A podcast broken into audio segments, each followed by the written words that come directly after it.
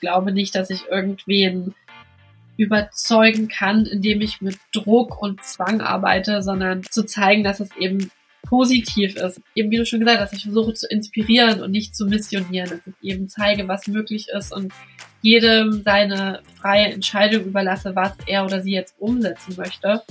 Das war Inga Kelber. Mein Name ist Simon Schubert und du hörst Perspektive Gesundheit. Der Podcast mit andersdenkenden Experten sowie Machern und ihren Geschichten, wie sie etwas verändern. Inga ist Mitgründerin vom Informationsportal Zero Waste Deutschland. Sie inspiriert Menschen zu einem nachhaltigen Lebensstil und gibt Anleitung, wie man seinen Alltag nachhaltiger gestalten kann. In dieser Folge sprechen wir über Zero Waste, also wie wir weniger Müll produzieren und nachhaltiger mit unseren Ressourcen umgehen können. Lass uns damit starten, wie Inga überhaupt zu dem Thema gekommen ist und wie es mit Zero Waste Deutschland begonnen hat. Ich bin zum Thema Zero Waste gekommen vor ungefähr zwei Jahren. Und zwar tatsächlich über Instagram, weil ich dort der Shia Su folge. Raceland Rebel heißt sie dort und sie hat immer super schöne ästhetische Bilder gepostet von ihren unverpackten Einkäufen. Und ich bin jemand, der sehr ästhetikaffin ist. Alles, was irgendwie hübsch aussieht, zieht mich sehr an.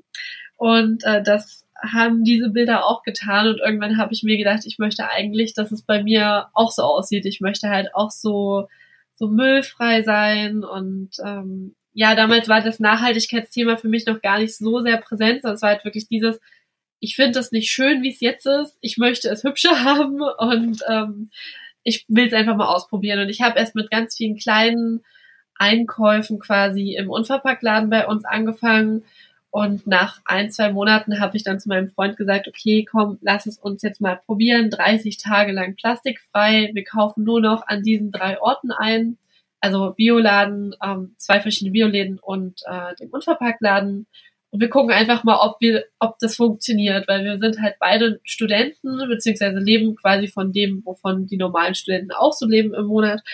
Und ja, einfach gucken, ob wir das vom Budget her auch schaffen. Und nach zwei Wochen war für mich dann klar, ich will damit nicht aufhören. Und dann hat das alles so seinen Lauf genommen. Ja, also kam ich theoretisch in der Basis zu dem ganzen Thema überhaupt. Ah, ich kann mir vorstellen, dass es ja nicht aus dem Nichts kam, so, sondern dass du dich auch mit Nachhaltigkeit schon ein bisschen davor beschäftigt hast. Zumindest ist das Thema wichtig war, oder? Äh, ja, also ich bin halt schon damit aufgewachsen, dass man halt das Licht ausmacht, wenn man das Zimmer verlässt, dass man keine Plastiktüten mitnimmt, wenn man äh, irgendwie sich Bananen kauft oder solche Sachen. Also das, damit bin ich schon groß geworden, aber so intensiv, wie ich mich mittlerweile damit auseinandersetze und wie wichtig es mir mittlerweile auch ist, war es halt früher nicht.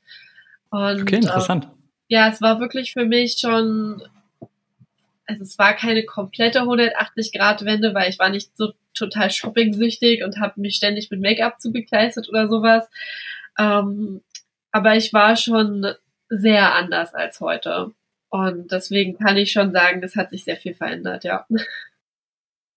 Ja, finde ich interessant. Wenn du mal zurück überlegst, was, wenn du hast ja gesagt, du hast bei Instagram, ich kann mir vorstellen, dass es auch noch mehrere andere Personen gab, die dich ja. da inspiriert haben und auch geprägt haben, wenn du mir überlegst, was war vielleicht so der, ob es einen entscheidenden Moment gab, aber so, wo du gesagt hast, hey, das ist jetzt die Entscheidung, du probierst es und das ist ein Lebensstil, den du auch weiter verfolgen möchtest? Oh, das ist eine gute Frage. Ich, ich kann das nicht mehr so genau benennen. Also es war halt wirklich, es gab so den einen Tag und ich weiß nicht, wo da der ausschlaggebende Punkt war. Da hab, ich glaube, es war vielleicht was, dass ich wieder irgendwelche Challenges online gesehen habe, weil ich auch so ein kleiner Challenge-Freund bin. Ich liebe es, mich so selber herauszufordern und ich glaube, ich habe irgendwo was ähnliches gesehen und habe dann eben, wie gesagt, zu meinem Freund einfach gesagt, hey, lass es uns probieren. Und ich war halt Feuer und Flamme, es zu testen und zu schauen, ob es für mich funktioniert, ob es wirklich geht. Und ja, so war das.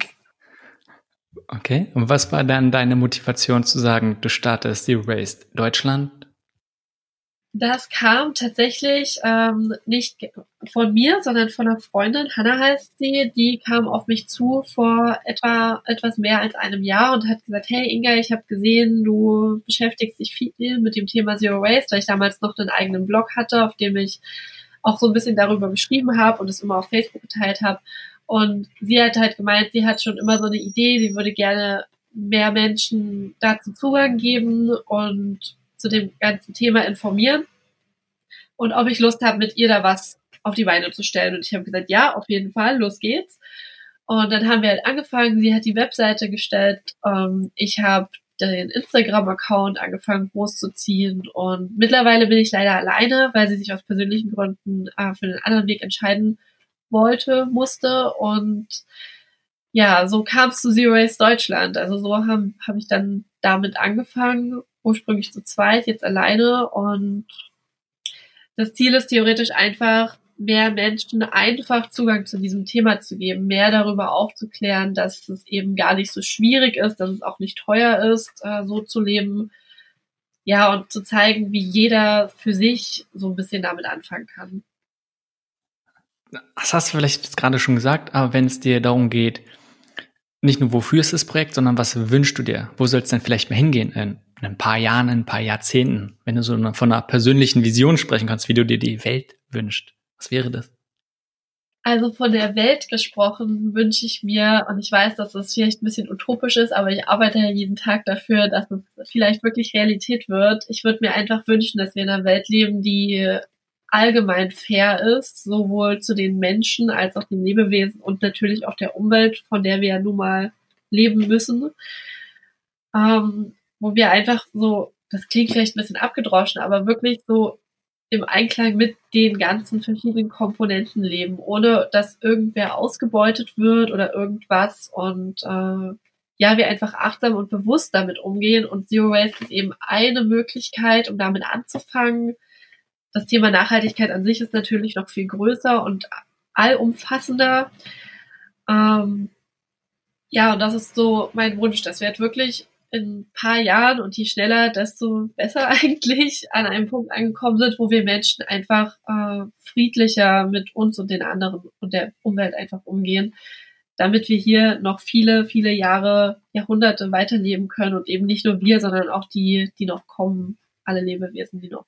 Und, ja. Ich finde das absolut nicht abgedroschen, sondern ja, sehr schön und sehr wichtig. Ich glaube, wir haben was ähnliches bei Perspektive Gesundheit auf der Webseite stehen, wo es genauso darum geht, einfach im Einklang mit uns selbst, unseren Mitmenschen, unserer Umwelt zu leben. Ich denke, es ist ein extrem wichtiges Thema.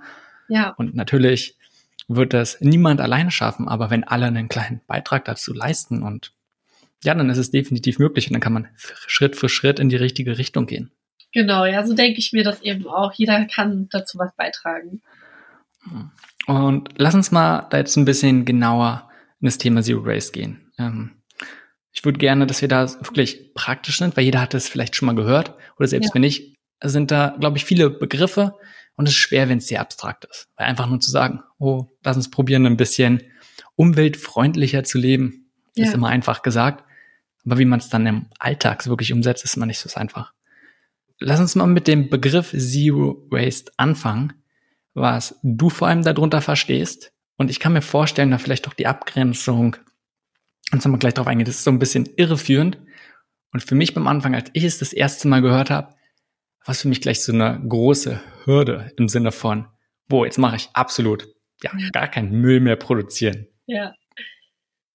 Ja, das ist tatsächlich öfter so. Also es kriegt, deswegen gibt's auch mittlerweile die Less Waste Bewegung, weil manche wirklich sagen, Zero Waste ist mir zu hardcore vom Namen her oder vom Wort her. Du hast es ja schon gesagt, das bedeutet theoretisch null Müll. Less Waste bedeutet dann quasi weniger Müll.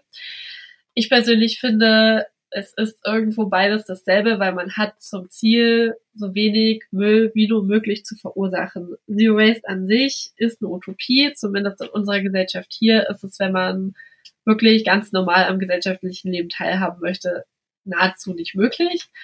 Aber es ist eben so ein Ziel, was man vor Augen haben kann, was nicht bedeutet, dass man dieses Ziel so schnell wie möglich erreichen muss, sondern einfach, dass man sich dahin bewegt im eigenen Tempo. Und das ist eben das, was Zero Waste für mich eben auch bedeutet. Ich mag diesen ja utopischen Begriff sehr gerne, weil es mir eben eine sehr klare Richtung gibt. Ähm, und in, mit diesem Begriff gehe ich halt meinen Weg und reduziere für mich den Müll dort, wo ich das eben kann. Und ich finde genau das, und das ist auch das, was ich äh, mit Zero Waste Deutschland immer wieder verbreite, immer wieder aufgreife, dass dieser Weg kann bei jedem komplett anders aussehen. Manche kommen zu Zero Waste, weil sie vorher vegan waren und es dann noch ausweiten wollen. Andere kommen über Zero Waste zum, zur pflanzlichen Ernährung. Andere fangen erst, wir hören erst auf zu fliegen und denken dann an Plastik oder andersrum. Es gibt einfach so viele verschiedene Varianten, auch wo man anfangen kann. Und ja, deswegen Zero Waste ist halt für mich wirklich einfach nur ein Ziel und der Weg darf Spaß machen und der Weg ist auch irgendwo das Ziel, in dem Fall wirklich. Okay, ja, definitiv sehr wichtig. Okay, bevor wir auch später nochmal drauf eingehen, ähm, was es mit einer vielleicht rein pflanzlichen Bewegung oder Lebensweise zu tun hat, ja. davor nochmal auch, auch auf die Gefahr, dass es vielleicht selbsterklärend ist.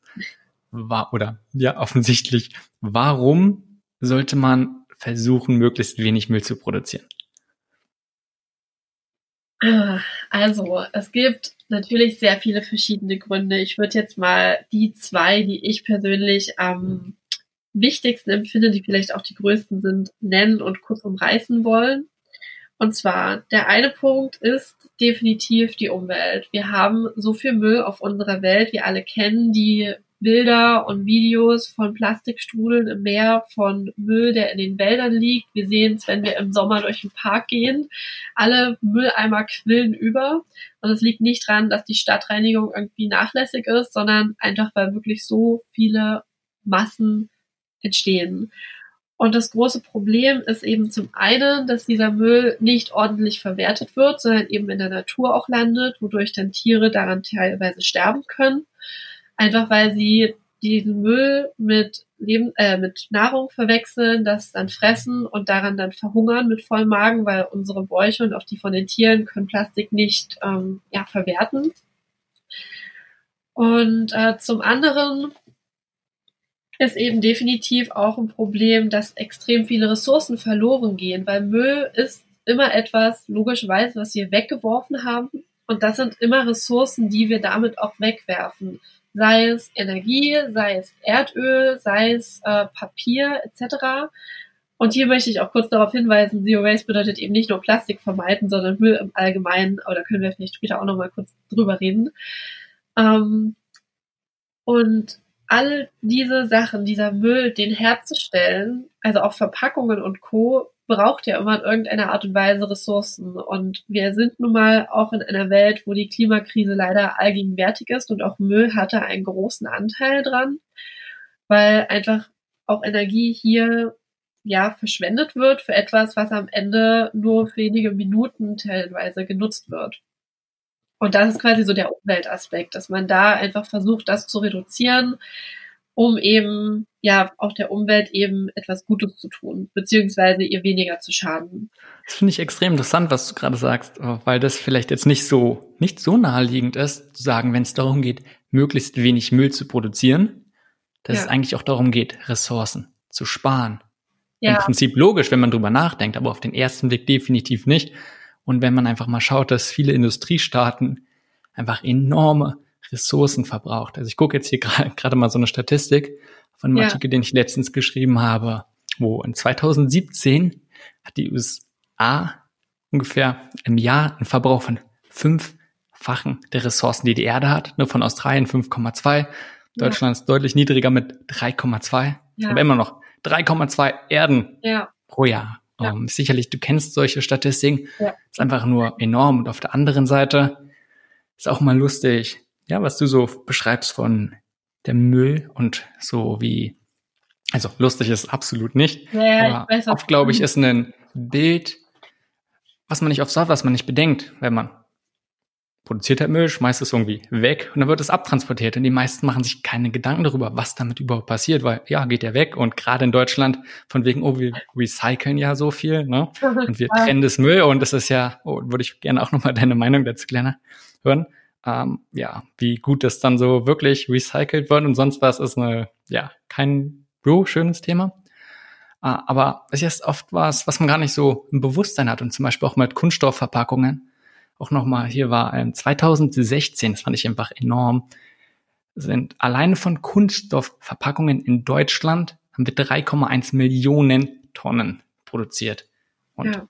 klar wird ein bisschen was verbrannt, sicherlich ein bisschen was recycelt.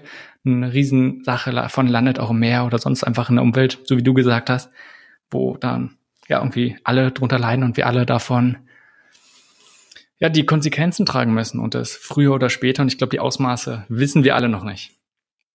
Absolut richtig. Genau, also das ist eben zum einen dieser Punkt mit der Umwelt, der natürlich noch viel weitreichender ist. Also wenn man da wirklich in die Tiefe gehen will, das das würde hier so ein bisschen den Rahmen sprengen, aber das hat das jetzt so ganz gut zusammengefasst. Und zum anderen ist eben auch unsere Gesundheit, was ja auch wieder zu deinem Podcast ganz gut passt, extrem betroffen von der Art Müll, die wir eigentlich verwenden. Und hier ist tatsächlich Plastik so das größte Übel, wenn ich das jetzt mal so sagen darf, weil Plastik viele Stoffe enthält, die für unseren Körper extrem ungünstig sind. Und das kann, also das sind zum einen Weichmacher, BPA, Flammschutzmittel, die halt über Lebensmittel aufgenommen werden und dadurch in unseren Körper gelangen. Und es gibt aktuell noch keine, keine Studien am Menschen, die wirklich belegen, wie sich das auswirkt. Das heißt, wie es sich wirklich auswirkt auf unseren Körper, wissen wir nicht. Aber es gibt Studien an Tieren und da wurde festgestellt, dass äh, zum Beispiel BPA Diabetes und auch Krebs fördern kann oder dass es die Wahrscheinlichkeit erhöht, dass diese Tiere diese Krankheiten eher bekommen. Und ich bin halt auch der Meinung, solange wir nicht hundertprozentig wissen, dass es nicht schadet, also uns in dem Fall, wenn man es mal ganz egoistisch betrachtet, sollten wir es auch nicht verwenden. Einfach um dieser Gefahr vorzubeugen. Und viele wissen das leider nicht und äh, auch Dosen zum Beispiel sind ja innen beschichtet und dadurch nehmen dann auch diese Lebensmittel die Sachen wieder auf und ja, das ist halt auch der Grund, warum jeder für sich persönlich, für die eigene Gesundheit auf Plastik und auch andere Müll lieber verzichten sollte, einfach weil wir nicht wissen, wie sich das langfristig auswirken kann. Und ich würde da eigentlich noch einen Schritt weiter gehen, weil es ist halt oft genau dieses Argument, wenn man sagt, oh, wir wissen nicht, wie schädlich das ist und ob es wirklich so doll ist. Und das macht natürlich die ganze Sache schwierig, auch gerade mit Studien. Aber oft ist es immer eine, ja, eine Mischung von verschiedenen Faktoren. Und dass sie nicht gut ist, sind bei sehr vielen Sachen klar. Und spätestens, wenn es darum geht, dass wir ein Mikroplastik hat oder die ganzen Sachen, dass bei Nanotechnologie hergestellt werden, diese winzig kleinen Partikel gehen durch die Zellwände und sind in unseren Zellen drinne, wo sie absolut nichts zu tun haben. Also da haben sie nichts zu suchen. Ja. Und ja, man kann da sicherlich schwer sagen, welche genauen Folgen und wie schlimm es wirklich ist. Aber dass es nicht gut ist, sollte jedem eigentlich einleuchtend sein. Und auch so sieht man genug Sachen, spätestens bei Tieren, äh, wie ja, stark oder wie schlimm die Auswirkungen sind. Lass uns mal gleich ein bisschen überschwenken von so ein bisschen den Auswirkungen und wie schlimm es wirklich ist, zu dem, ja, zu der praktischen Umsetzung. Ich denke, vielen Leuten ist es bewusst, die Ausmaße vielleicht nicht. Aber ich denke, eigentlich weiß man, dass viele Sachen falsch laufen. Und jetzt ist die Frage, okay, was mache ich im Alltag? Denn seien wir mal ehrlich, jeder hat einen Job irgendwie und der Alltag überholt uns. Und dann zu sagen, oh, jetzt mache ich aber genau die richtigen Entscheidungen, die treffe ich und gerade wenn es dann viel, viel aufwendiger ist, dann ist es nun mal schwer. Kannst du da vielleicht auch nochmal kurz deine Erfahrung sagen? Das würde mich sehr interessieren, als du dir gesagt hast, diesen Schritt und du hast gesagt, du hast diese 30 Tage gemacht. War es für dich sehr aufwendig? Oder hast du gemerkt, man muss sich nur so ein bisschen damit beschäftigen und dann ist es eigentlich ganz einfach? Mm, also man muss halt dazu sagen, dass ich definitiv privilegiert bin, weil ich zu dem Zeitpunkt keine 40-Stunden-Woche hatte. Also ich war Studentin oder ich habe studiert und hatte dadurch relativ viele freie Valenzen. Ich habe auch keine Kinder. Ähm, das macht die ganze Sache schon bedeutend einfacher und ich habe einen Partner, der von Anfang an auch Lust hatte, dabei mitzumachen. Das sind alles Punkte, die das äh, etwas, naja, umständlicher machen können. Aber das finde ich ist kein Grund, es gar nicht erst zu probieren. Denn wie ich vorhin schon gesagt hatte, man kann halt immer auch klein anfangen. Und klein anfangen heißt für mich zum Beispiel, dass man anstatt äh, eben Duschshampoo zu kaufen, ne, äh, eine feste Seife verwendet, dass man feste Haarseife oder festes Shampoo benutzt, dass man sich seine Spülung selber macht. Das ist, sind teilweise Sachen, die dauern wirklich nicht länger, die sind nicht viel teurer, also Teilweise sind sie überhaupt nicht teurer, je nachdem, was man kauft. Und die kann wirklich jeder sofort umsetzen, weil man einfach im Regal zu was anderem greifen muss. Weiterführend kann das dann eben auch sein, dass man sich dann Gedanken macht, okay, was für Produkte kaufe ich hier eigentlich? Also, dass man nicht nur eine andere Seife kauft, sondern wirklich auch schaut, was ist da drin? Ist das zum Beispiel Naturkosmetik? Ist es vegan? Entspricht das meinen persönlich, ethischen, moralischen Empfindungen oder Prämissen? Und da kann man sich dann so nach und nach rantasten. Für mich war das super einfach, weil ich habe einfach wirklich gesagt von heute auf morgen, so, ich ändere jetzt alles und ich konnte das glücklicherweise zu dem Moment auch tun, aber das ist nicht für jeden möglich und ich finde auch nicht, dass man diesen Anspruch an alle Menschen stellen darf, weil, wie schon gesagt, nicht jeder hat dieses Privileg, alles komplett frei entscheiden zu können und ähm, ja, nicht jeder kann auch sofort alte Muster aufgeben. Das muss man eben auch sagen. Vor allem, es ist ja auch gar nicht nötig. Ne? Ja. Darum ist gut, wie du es gerade sagst. Man kann einfach kleine Schritte machen, mit ganz einfachen Sachen anfangen. Oft denkt man ja generell bei Verhaltensänderungen oder Sachen anders machen, oh, ich muss von heute auf morgen das ganz machen, komplett umsetzen. Dann probiert man es und dann klappt es nicht und dann fällt man eher schnell zurück. Und wenn du jetzt vorstellst, jemand möchte damit einsteigen, sagt ihm ist bewusst, hast du so, kann man einige praktische Tipps, du hast es ja gerade schon mal angefangen, so ein paar Sachen zu sagen, wirklich so einfache Sachen, die man ja ganz einfach im Alltag umsetzen kann. Ja, natürlich. Also es gibt so viele Ideen, was man tun kann. Äh, auch das würde jetzt hier in den Rahmen sprechen, weil es wirklich so viele Sachen gibt. Also das mit den Seifen habe ich gerade schon gesagt. Ähm, was man natürlich auch machen kann, ähm, fürs Einkaufen Beutel mitnehmen. Das müssen nicht diese fancy Zuzi-Beutel sein, die man jetzt überall sieht und theoretisch einkaufen kann. Das kann auch der ganz normale Jutebeutel sein, den irgendwie eh fast jeder zu Hause rumliegen hat. Da kann man dann seine, sein Obst, sein Gemüse einpacken, Brot, Brötchen. Da spart man dann schon Papier und Plastikmüll teilweise. Wer mag, kann natürlich sich mal den Unverpacktladen anschauen. Ähm, man kann, wenn man unterwegs ist und zum Beispiel mal Essen to go mitnimmt und man es ungefähr vorher plant, kann man auch eigene Behälter mitnehmen. Es kann eine Brotdose sein oder äh, ja, ein Edelstahlbehälter oder auch ein Schraubglas. Man kann auch seine, sein eigenes Besteck mitnehmen, einfach aus der Schublade. Mehrweg Kaffeebecher, falls man viel Kaffee oder Tee unterwegs trinkt solche Sachen, das kann theoretisch jeder relativ sofort umsetzen, weil man dafür auch nichts Neues kaufen muss. Was natürlich auch super easy ist, ist Haushaltsreiniger zum Beispiel selber machen. Das sind Sachen, die gehen innerhalb von zwei Minuten, sind extrem günstig und die Zutaten kriegt man mittlerweile auch an sehr vielen Orten. Und wenn man die bei sich um die Ecke nicht bekommt, kann man sie auch immer gut im Internet bestellen in Großpackungen, die dann auch teilweise zwei, drei Jahre reichen. Okay, nun kurz zu Haushaltsreinigern. Ich kann mir jetzt nur vorstellen, dass einer sagt, oh ja, aber es funktioniert doch nicht so gut.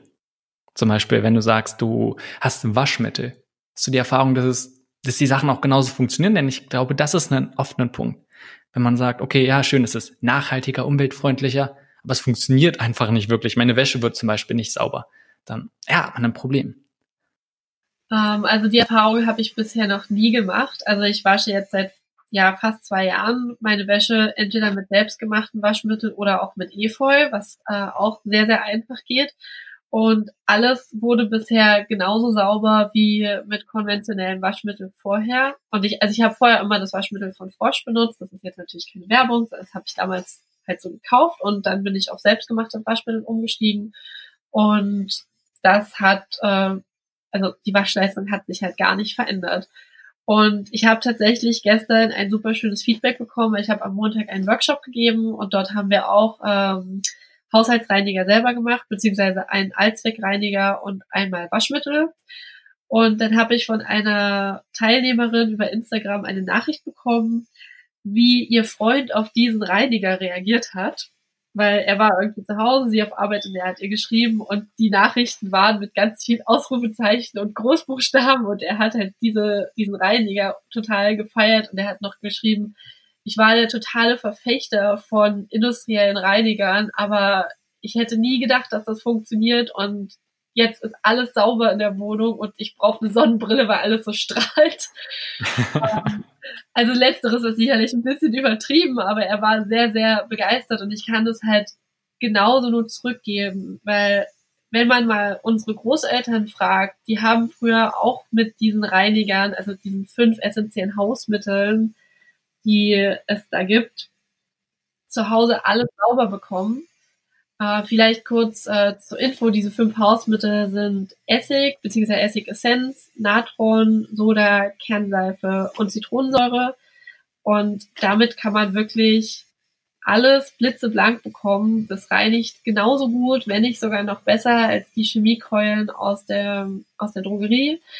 Ist aber da wesentlich natürlicher, enthält keine Stoffe, die uns schädigen oder unserer Umwelt und ja, sind einfach phänomenal. Und dass da etwas nicht wirklich sauber wird, habe ich bisher noch nicht wirklich erlebt. Es gibt nur ein Rezept, bei dem das äh, von Region zu Region ein bisschen unterschiedlich ist. Das ist Spülmittel. Und auch hier kann man ja dann mischen. Also, dass man dann sagt, okay, ich mache das zum Teil selber und dann mische ich es ein bisschen mit dem Reiniger, den ich bisher verwendet habe. Dann spart man ja immer noch Verpackungen. Und man hat trotzdem mega, ja, Ergebnis am Ende. Ich denke auch, man sollte es einfach mal ausprobieren und sich vielleicht mal so bewusst werden, so wie du meintest. Ganz lange wurde das einfach nur benutzt und irgendwann haben halt Leute gesagt, hey, wie können wir vielleicht Haushaltsreiniger noch besser verkaufen? Wie können wir was anderes machen? Ja. Ich glaube, so hat sich ein riesen, riesengroßer Markt entwickelt, wie bei vielen anderen Sachen auch. Das heißt nicht, ja. dass die Produkte besser sind.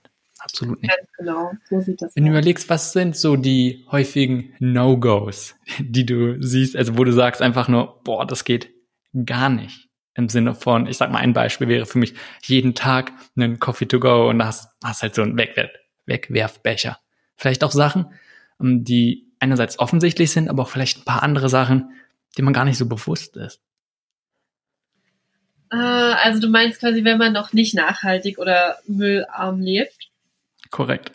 Ähm, ja, also das mit dem Coffee to go ist sicherlich so ein gängiges Beispiel. Ähm, Rauchen ist für mich auch eins. Zum einen schädigt es natürlich, das weiß jeder, unserer eigenen Gesundheit, aber jede weggeworfene Zigarettenkippe kann viele, viele hundert Liter Wasser verunreinigen, einfach wegen diesem Filter, der vorne drin sitzt. Das weiß man oft nicht. Ähm, das heißt, wenn man rauchen muss oder noch raucht, dann sollte man das wenigstens wirklich in den Mülleimer schmeißen und nicht äh, auf den Boden dann ja dieses typische, jede Banane, jedes äh, Obst, Gemüse, was man kauft, in eine extra Plastiktüte tun, was ich auch immer mal wieder sehe, wenn ich dann doch mal im normalen Supermarkt einkaufen gehe. Und was äh, für mich auch entfernt damit zu tun hat, ist das Thema Fliegen. Weil gerade wir Deutschen fliegen sehr, sehr gerne. Und da kann man noch so Zero Waste leben, wie man möchte. Wenn man fliegt, ist halt leider die Ökobilanz extrem im Keller. Und äh, das ist definitiv ein Thema, mit dem sich sehr viele nicht so gerne auseinandersetzen, weil Fliegen bei uns ja auch so ein bisschen Statussymbol ist. Und ja, für mich ist das so ein kleines No-Go, das Fliegen verfechten und auf der anderen Seite, ja, ganz grün angeblich leben, aber Fliegen immer noch promoten. Das ist was, was mir sehr, sehr schwer fällt mittlerweile, das anzunehmen. Ansonsten fällt mir da jetzt aktiv nichts ein, was so ein hervorstechendes No-Go ist, weil letztendlich jede Art von Müllproduktion doof ist. Aber eben jedes Leben ist auch ein bisschen anders und ich möchte das auch gar nicht so sehr werten, wer jetzt besonders schlimm ist oder wer besonders gut ist, weil jeder geht so seinen Weg und ich finde, das äh, muss auch gewertschätzt werden. Hm, definitiv, denke ich auch, dass also gut, wie du sagst, dass es nicht ums Bewerten geht. Also zum Beispiel mit den Zigaretten fand ich interessant, war mir nicht bewusst. Also gut, ich habe auch noch nie geraucht, da habe ich mich so nicht mit auseinandergesetzt, aber äh, denke ich, sowas ist dann vielleicht einem wirklich nicht bewusst und darum ganz gut, wenn du sagst, dann auf jeden Fall Müll schmeißen. Vielleicht macht es der eine oder andere mehr. Ansonsten, wie du gerade mit dem Fliegen meintest, geht es ja oft dann darum, auch nicht nur von Zero Waste ist man immer gleich ganz schnell bei dem generell Nachhaltigkeitsthema. Und du hast vorhin schon gesagt, dass der ein oder andere dann auch ganz schnell in eine rein pflanzliche oder vegane Lebensweise umsteigt. Ähm, das passt so ein bisschen, finde ich jetzt dazu. Willst du vielleicht auch nochmal ein, zwei Sachen zu sagen, was du damit vorhin meintest? Äh, ja, klar. Also das Thema pflanzliche Ernährung beziehungsweise vegane Ernährung ist halt auch definitiv, oder unsere Ernährung im Allgemeinen ist auch was, was die Nachhaltigkeit mit einbeziehen sollte oder was man mit einbeziehen sollte, wenn man sich nachhaltig entwickeln will. Denn was man eben wissen muss, tierische Produkte sind leider in fast allen Fällen immer unnachhaltiger als pflanzliche Produkte. Das soll jetzt nicht heißen, dass jeder sofort Veganer werden soll, weil mir ist auch mittlerweile bewusst, dass das nicht jeder kann, aber wir alle können unseren tierischen Konsum definitiv reduzieren. Und eine Zahl, die mir, als ich mich damals damit auseinandergesetzt habe, sehr im Gedächtnis geblieben ist, ist, dass für ein Kilogramm Fleisch, also Rindfleisch in dem Fall, 10 bis 15.000 Liter benötigt werden an Wasser. Für ein Kilo. Und mit diesen Litern Wasser könnte man so viel mehr Getreide, Obst, Gemüse und Co. an Ackerfläche bewässern und so dann auch sehr viel mehr Menschen versorgen, als man das mit einem Kilogramm Fleisch kann. Das ist halt einfach der Punkt. Tierische Lebensmittel sind einfach total ressourcenineffizient. Und wenn es einem eben darum geht, Ressourcen zu schonen, was eben bei Nachhaltigkeit immer Thema Nummer eins eigentlich ist, sollte man sich zumindest mal Gedanken machen, ob man den eigenen Konsum, was tierische Lebensmittel angeht, in irgendeiner Weise ein bisschen ändern kann. Also doch, ich glaube, das ist ein ganz, ganz großes eigenes Thema und da ja. muss man definitiv vorsichtig sein, wie man was ja, formuliert und so wie du gemeint hast, es geht keinem jetzt darum, irgendwie auf den Fuß zu treten oder auf den Schlips, sondern ähm, das mit den Ressourcen ist erstmal so, na je äh, weiter vorne man in der Nahrungskette mal beginnt, desto weniger Ressourcen werden da dafür benötigt, äh, weil du keine hundertprozentige Umwandlung von dieser Energie hast was ja erstmal in Ordnung ist. Ansonsten glaube ich, äh, es ist extrem gut nochmal an der Stelle zu betonen, wie groß der Unterschied ist, je nachdem, wie es angebaut wird. Einfach Massentierhaltung ist eine ganz, ganz andere Sache, als wenn Leute vielleicht da sehr drauf an, darauf achten, nachhaltig irgendwie Tiere zu züchten, sage ich mal. Und je nachdem also wie die Produktion das, da sollte man auch nochmal einen großen Unterschied machen. Das heißt, wenn man schon tierische Produkte isst, dann zumindest Bio, denke ich, oder Freiland, ähm, macht auf jeden Fall einen großen Unterschied bei dem Thema. Ja, also das macht definitiv einen Unterschied, das darf man nicht unterschlagen. Was allerdings auch nicht zu vergessen ist, die Ressourcen, die ein Tier nun mal braucht, um zu wachsen und zu gedeihen, die sind immer relativ ähnlich. Äh, das nimmt sich jetzt nicht so viel, aber natürlich auch, woher kommt dann die Nahrungsquelle der Tiere und im Endeffekt auch, ähm, wie ist dann das Ergebnis, also was dann bei uns Menschen auf dem Teller landet. Da sind die Nährstoffe, die im Fleisch von einem Bio- oder Demeter-Rind kommen, einfach schon komplett anders als von einem Tier, was, wie du schon sagtest, aus der Massentierhaltung kommt. Also wir tun uns auch einfach nichts Gutes, wenn wir Massentierhaltungs, ja, Fleisch oder andere Produkte aus diesem Bereich essen. Und äh, ja, aber wie du schon sagst, es ist ein Riesenthema und äh, da braucht man theoretisch noch mal eine eigene Folge, um darüber wirklich ausführlich reden zu können. Das stimmt. Was ist, wenn es um Nachhaltigkeit geht? Hast du da oft sowas, wo du sagst, es ist eine Mythe oder generell vielleicht auch auf Zero Waste begrenzt, was Mythen sind oder für mich aus auch schlechte Ratschläge? Ja, auf jeden Fall. Also vielleicht fange ich mal mit den schlechten Ratschlägen an, ähm, weil einer dieser Fehler habe ich selber begangen und ich möchte halt äh, Leuten quasi das zeigen, dass sie das nicht selber auch so machen. Und zwar als ich angefangen habe mit diesem 180 Grad Drehung, äh, habe ich halt wirklich bin durch meine Wohnung gegangen. Ich habe alles in einen gelben Sack geschmissen und dann in Restmüll entsorgt, was irgendwie noch mit Plastik zu tun hatte. Und das ist halt nicht nachhaltig. Das wusste ich damals nicht. Ähm, ich habe halt wieder, also ich habe so gehandelt, wie ich damals für gut empfunden habe. Heute weiß ich, das war nicht so schlau, weil dadurch natürlich auch wieder Ressourcen verloren gingen. Und deshalb ist halt immer ganz wichtig, wenn man anfängt, mit dem Thema sich zu beschäftigen oder auch das im eigenen Leben zu integrieren, dass man erstmal die Dinge aufbraucht, die wirklich schon zu Hause vorhanden sind. Das sind in diesem Fall besonders Kosmetika, Badprodukte, also alles, was irgendwie nicht gegessen wird, sondern äh, ja, irgendwie halt noch so verbraucht werden kann. Und natürlich auch Lebensmittel sollte man verbrauchen, aber die habe ich damals nicht weggeworfen, sondern es waren halt wirklich so Badezimmersachen. Und hier kann ich halt wirklich ganz, ganz doll empfehlen, sich mal die Inhaltsstoffe genau anzugucken, denn es gibt nur einen einzigen Grund, also ein Grund, wo es wirklich empfohlen wird, auch vom Umwelt Bundesamt Dinge wegzuschmeißen und das ist, wenn die Mikroplastik enthalten. Allerdings äh, macht man es dem Verbraucher oder Verbra der Verbraucherin nicht besonders einfach herauszufinden, ob da Mikroplastik drin ist, wenn man sich nur die Inhaltsstoffe anguckt. Weil äh, Mikroplastik hat extrem viele unterschiedliche Namen und äh, sich diese Liste zu merken, also das möchte ich niemandem antun. Deswegen hier folgenden Tipp. Also ich einfach mal die App CodeCheck runterladen. Die ist auch kostenfrei. Ähm, die ist wirklich mega, mega gut. Und dann nimmt man sich dann das Produkt der Wahl zur Hand, scannt den Barcode, der hinten drauf steht, ein und die App zeigt dir dann an, was da alles für Inhaltsstoffe drin sind, ob sie bedenklich sind oder unbedenklich, wie sie wirken, warum sie da überhaupt drin sind in dem Produkt und ähm, eben auch, ob Mikro Mikroplastik oder Nanopartikel enthalten sind. Und wenn Wie das die App nochmal? Äh, Code-Check heißt sie.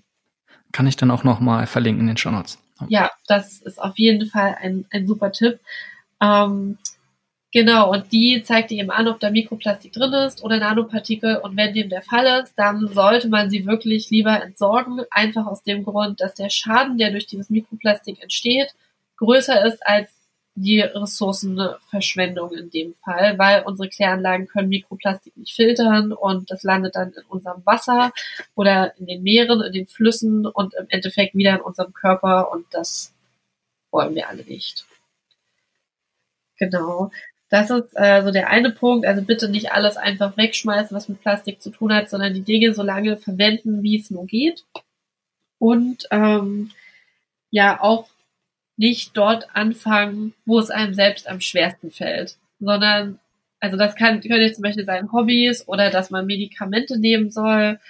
Ähm, wenn man dort sagt, oder fällt aber viel an und ich kann aber eigentlich nicht darauf verzichten, dann fang lieber mit deinem Zero Waste Leben an einer anderen Stelle an, wo es dir leichter fällt und arbeite dich einfach Schritt für Schritt dahin vor, wo es äh, dann schwieriger wird, damit man nicht direkt am Anfang kein Erfolgserlebnis hat, sondern halt schon viel geschafft hat, wenn man dann wirklich zu diesen schwierigeren Punkten kommt.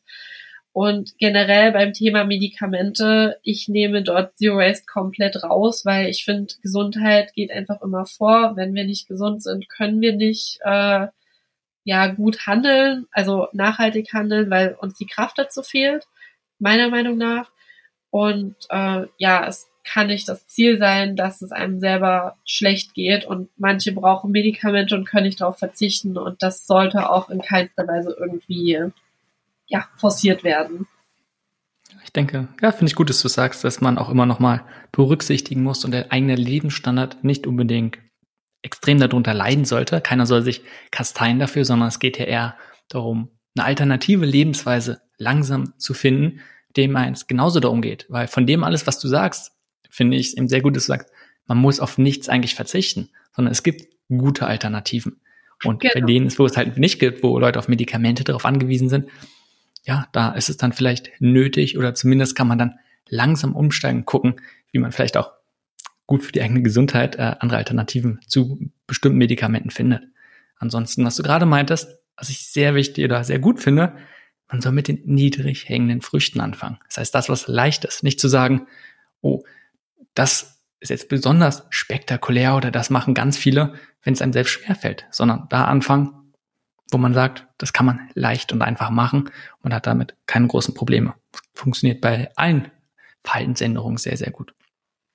Genau. Und da sind wir quasi dann auch bei dieser Frage nach den Mythen, ne? weil das ist das, was ich auch immer mal wieder so gespiegelt bekomme von anderen, die sich halt mit dem Thema noch nicht so viel beschäftigt haben, dass äh, es sehr schwierig ist, so zu leben oder sehr teuer und äh, man dann quasi so zum total unsympathischen Öko mutiert.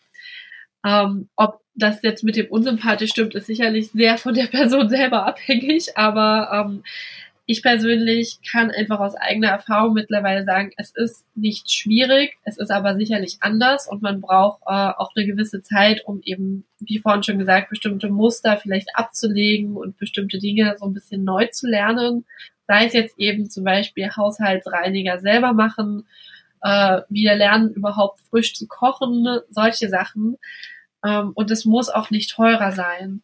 Weil selbst wenn man anfängt, im Unverpacktladen einzukaufen und vielleicht wirklich dann nur noch ausschließlich Bio zu kaufen, wie ich das mittlerweile mache, es kann zwar sein, das ist auch wieder sehr individuell, dass sich der Lebensmittelpreis, den man am Ende des Monats ausgibt, ein bisschen steigert. Es muss aber nicht sein, weil man automatisch Lebensmittel ganz anders wertschätzt, ganz anders einkauft, weniger wegwirft und vielleicht auch einfach auf bestimmte Dinge doch verzichtet. Bei mir waren es zum Beispiel Chips und Schokolade und also unglaublich viel Süßkram, den ich heute einfach nicht mehr esse, was sowohl Müll spart, als auch Geld, als auch meiner Gesundheit gut tut. Und neben den Lebensmitteln spart man an so vielen anderen Stellen, dass man selbst wenn man für Lebensmittel mehr ausgeben sollte, an anderer Stelle so viel spart, dass es sich quasi wieder ausgleicht. Gerade wenn es ums Thema Ernährung geht und wenn es um die Kosten ist, glaube ich, eine Umstellung auf unverarbeitete Lebensmittel, die eigentlich immer gesünder sind, ähm, und dann dadurch noch weniger Verpackung, dann macht man Bringstring eigentlich in den meisten Fällen günstiger. Also eigentlich immer, wenn man wirklich mal ein bisschen schaut, sagt man, fokussiert sich rein auf Grundnahrungsmittel, landet man am Ende eigentlich immer deutlich günstiger. Ja, also das ist eben auch die Erfahrung, die ich gemacht habe. Und ähm, also ich gebe im Moment 120 bis 150 Euro im Monat für Lebensmittel für mich alleine aus. Ähm, ich bin jetzt weder unterernährt noch irgendwie übergewichtig. Also ich denke, ich habe meinen Weg ganz gut gefunden. Und ähm, ja, es geht. Es ist halt eben nur ein bisschen eine Umstellung. Es ist aber nicht mit Verzicht verbunden. Also für mich persönlich zumindest nicht. Und äh, aber auch hier natürlich darf jeder so seinen eigenen Weg finden. Und äh, ich möchte gerne noch paar Sachen aufzählen, wo man dann eigentlich überall Geld sparen kann, damit das nochmal ein bisschen deutlicher wird, weil ich weiß, dass bei ganz vielen Menschen, die vielleicht tatsächlich schon mal im Unverpacktladen waren, immer die Preise, die dort eben höher sind als im Discounter, sehr, sehr vorherrschen im eigenen Kopf und man denkt, ja, ich kann mir das nicht leisten, weil das kostet 100 Gramm Haferflocken 35 Cent und das ist extrem viel für Haferflocken im Vergleich zu dem, was man im Discounter bezahlt. Deswegen hier ein paar Punkte, wo man definitiv Geld sparen kann beim Thema Zero Waste. Und das ist zum einen eben auch bei der Ernährung, wie schon gesagt, indem man einfach bestimmte Dinge weglässt, die einem eh nicht so besonders gut tun. Zum Beispiel Süßigkeiten. Ähm, aber auch in anderen Bereichen, indem man einfach weniger konsumiert, indem man weniger oft shoppen geht, weniger oft äh, Drogerieprodukte benutzt indem man Dinge selber macht, wie eben zum Beispiel Haushaltsreiniger, die eben sehr, sehr günstig sind, wenn man diese fünf Zutaten kauft, die ich vorhin genannt habe, spart man sich wirklich sehr viel Geld. Und das am Ende bringt eben dann wieder mehr Geld unterm Strich zustande. Ja, denke ich voll wichtig, auch das nochmal so ganz praktisch zu sagen und dann zumindest eine Anleitung zu geben, wie man etwas umsetzen kann. Und ich denke, da waren sehr, sehr viele, ja, gute Sachen schon drinne. Wenn du jetzt jemandem nochmal sagt, er möchte was umstellen, was wären so drei Sachen, auf die man sich fokussieren sollte?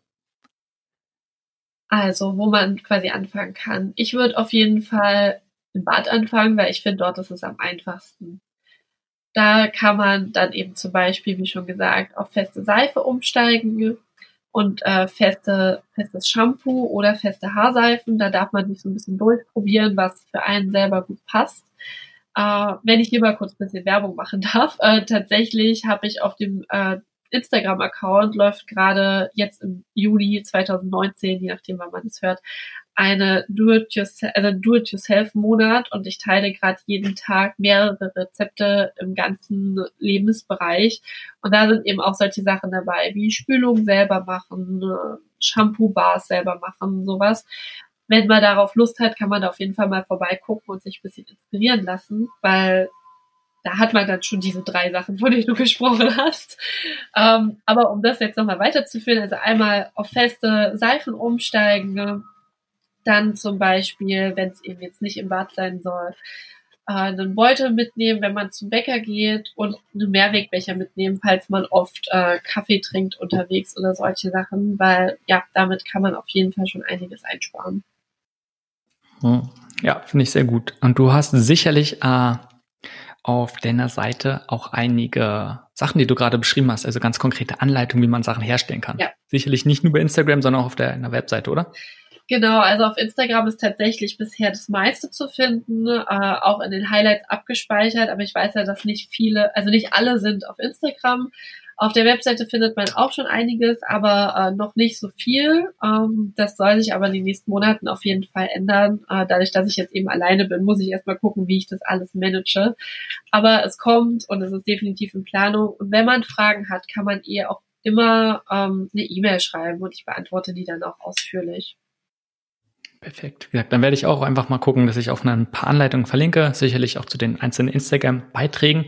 Ich glaube, man braucht keinen Account dafür, nee, ich um auch, die über, zu sehen. Über einen Rechner kann man auch einfach so daran. Deswegen, perfekt. Ansonsten ähm, nochmal ein bisschen andere Frage, nicht nur, wo es um den Zero Waste an sich, um das Thema geht, sondern persönlich um dich und dein Projekt. Was ist deine größte Herausforderung, wenn es darum geht, Menschen bei einer nachhaltigen Lebensweise irgendwie zu unterstützen, dafür zu inspirieren?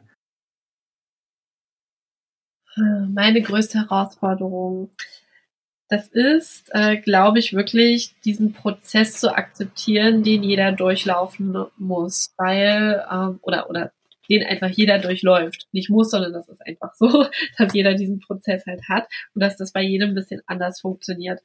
Ich bin halt äh, ein Mensch, der sehr schnell Dinge umsetzt, eben auch sicherlich aufgrund der vielen Freiheiten, die ich aktuell noch habe. Und manchmal fällt mir das schon schwer zu akzeptieren, wenn andere ja das äh, nicht so machen, wie ich mir das vorstelle. Aber tatsächlich äh, fällt mir das in Kommunikation selber relativ leicht. Also in der Kommunikation bin ich immer sehr also zumindest ist auch das, was mir gefeedbackt wird. Also ich bin immer freundlich und gebe einfach Tipps und ähm, unterstützend dabei. Es kommt aber durchaus vor, dass mich manche Sachen auch mal so ein bisschen, ja, nicht nerven, aber wo ich mich dann halt frage, okay, ich finde, das könnte man auch selber wissen. Aber das ist eben auch einfach dem geschuldet, dass man selber irgendwann sehr in seiner eigenen Blase ist und das äh, da eben aus dieser Blase herauszukommen und eben auch die anderen zu sehen, die da noch nicht drin sind und vielleicht auch nie in dieser in diesem Ausmaß drin werden, das ist was, was ich halt definitiv noch mehr lernen darf. Ja, das ist ein ganz, ganz wichtiger Punkt, finde ich sehr gut.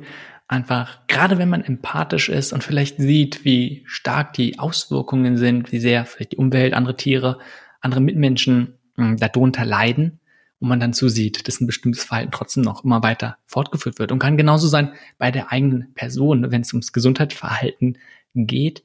Man sieht, dass die Lebensweise dieser Person schadet und dann ja trotzdem noch einfach zu akzeptieren, dass es die Lebensweise dieser Person und man kann probieren, sie zu inspirieren, sie zu entscheiden, aber man kann niemanden dazu zwingen, etwas zu verändern. Ich glaube, es ist sehr, sehr wichtig, dass man ja das lernt und manchmal ist es einfacher, manchmal ist es schwieriger. Genau, das ist auch so meine Grundeinstellung. Ich glaube nicht, dass ich irgendwen überzeugen kann, indem ich mit Druck und Zwang arbeite, sondern das ist auch das, was ich aus UAS Deutschland versuche, immer so zu zeigen, dass es eben positiv ist. Also dass es eben, also dass ich eben, wie du schon gesagt hast, ich versuche zu inspirieren und nicht zu missionieren, dass ich eben zeige, was möglich ist und jedem seine freie Entscheidung überlasse, was er oder sie jetzt umsetzen möchte. Ähm, weil ich glaube, so bleibt halt die, die, die intrinsische Motivation das Gegenüber auch einfach erhalten, im Gegensatz zu, wenn man jetzt die ganze Zeit nur mit dem Zeigefinger ankommt und den Leuten ein schlechtes Gewissen macht, was eben eher die Rolle eben runterfahren lässt. Ja, das denke ich. Ja, danke für deine Erfahrung daher. Ähm, was, wenn du sagst, du inspirierst Leute und so wie es anhörst, probierst du denen auch ganz konkret praktische Sachen zu geben. Hast du noch eine andere Vorstellung, wo es hingehen soll, wo du sagst, das ist eine Richtung, die du dir noch vorstellen kannst, dass sie sehr wichtig ist, einfach was mit deiner Mission, mit deiner Vision so ein bisschen Zusammenhang steht?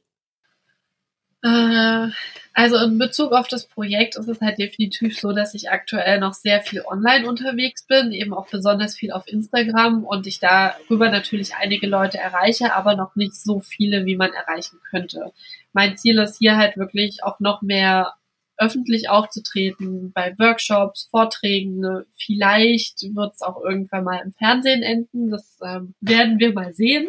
Wäre natürlich schön. Ähm, aber ja, einfach da auch noch mehr Plattformen einfach zu bedienen, vielleicht auch irgendwann doch noch mal YouTube aufzumachen, einen eigenen Podcast, einfach um eine noch größere Reichweite zu eröffnen und so noch mehr Menschen wirklich helfen zu können. Weil das habe ich oft festgestellt, viele wollen, brauchen aber eben ihr persönliches Medium, was für sie angenehm ist, weil wir Menschen sind nun mal sehr bequem Und deswegen möchten wir die Informationen so bequem wie möglich zugeführt bekommen. Und für jeden ist das ein bisschen was anderes. Und da möchte ich gerne einfach noch mehr, mehr schaffen, um mehr Leute zu erreichen und so eben auch noch mehr Menschen dabei zu unterstützen, da ihren eigenen Weg zu finden. Da denke ich, das ist gut, wie du sagst, denke ich nämlich auch, dass jeder Mensch unterschiedlich resoniert mit bestimmten Sachen und darum, je mehr Leute über solche Themen sprechen, desto besser ist es. Dann hat einfach jeder die Möglichkeit, kann gucken, was passt zu einem, was nicht. Und darum ist, denke ich, sehr, sehr wichtig, was du so gesagt hast und machst. Hast du denn noch verschiedene andere Ressourcen, die du sagst, die haben dir sehr geholfen? Ähm, kann ein Buch sein, kann Webseiten sein, irgendwie zu dem Thema, wenn man sich mehr damit beschäftigen möchte? Ja, also Ressourcen habe ich wirklich unglaublich viele. Also zum allerersten natürlich kann man, wenn man sich damit beschäftigen will, auf äh, meiner Webseite vorbeigucken. Das ist zero-waste-deutschland.de. Dann kann ich aber auch sehr die Webseite und die Bücher von Smarticula empfehlen. Die sind extrem gut. Gerade, also alles zum Thema selber machen findet man theoretisch dort. Äh, man kann auch einfach bei Google oder Ecosia, ähm, die Suchmaschine der Wahl, Smarticula und äh, Haare färben, Smarticula, Waschmittel etc. eingeben. Man findet immer irgendein Rezept. Und äh, dann auch das Buch von ihnen, äh, das Plastiksparbuch, ist sehr gut. Und das Buch Plastik im Blut für alle, die sich interessieren, wie Plastik überhaupt wirkt, warum das so ein Thema ist, auch in Bezug auf Gesundheit. Ja, das sind so die vier Sachen, die ich wirklich jedem ans Herz legen kann, der mit dem Thema einsteigen möchte. Okay, perfekt. Werde ich auch nochmal verlinken, dass man es einfach die Sachen nochmal schnell findet. Ich denke, wir haben sehr, sehr viele Sachen ähm, besprochen, auch gesagt, vor allem praktische Sachen, das war mir sehr wichtig. Hm, du hast jetzt schon öfter so ein bisschen angesprochen, aber wenn man, gesagt, sich nochmal ein bisschen mehr damit beschäftigen möchte, was du machst, was sind die besten Anlaufstellen? Einfach, du hast jetzt schon gesagt, Webseite, Instagram, kannst du einfach nochmal kurz sagen, wo man dich oder wie man dich da am besten findet? Genau, also auf jeden Fall die Webseite, da findet man schon einiges. Äh, wie gesagt, Zero-Waste-Deutschland. Und über die Webseite kommt man dann auch auf den Instagram-Kanal. Der heißt im Grunde genauso nur mit Unterstrich anstatt Bindestrich, weil Instagram keine Bindestriche braucht oder möchte. Ähm, ja, da findet man auf jeden Fall alles, was ich soweit tue und äh, also zumindest in Bezug auf dieses Projekt und ja, wenn es halt Fragen gibt, kann man mir da auch jederzeit eine E-Mail oder bei Instagram eine Nachricht schreiben und die wird auf jeden Fall über kurz oder lang auch beantwortet. Ja, dann super. Vielen, vielen Dank, Inga. Sehr, sehr gerne. Danke, dass ich hier sein durfte.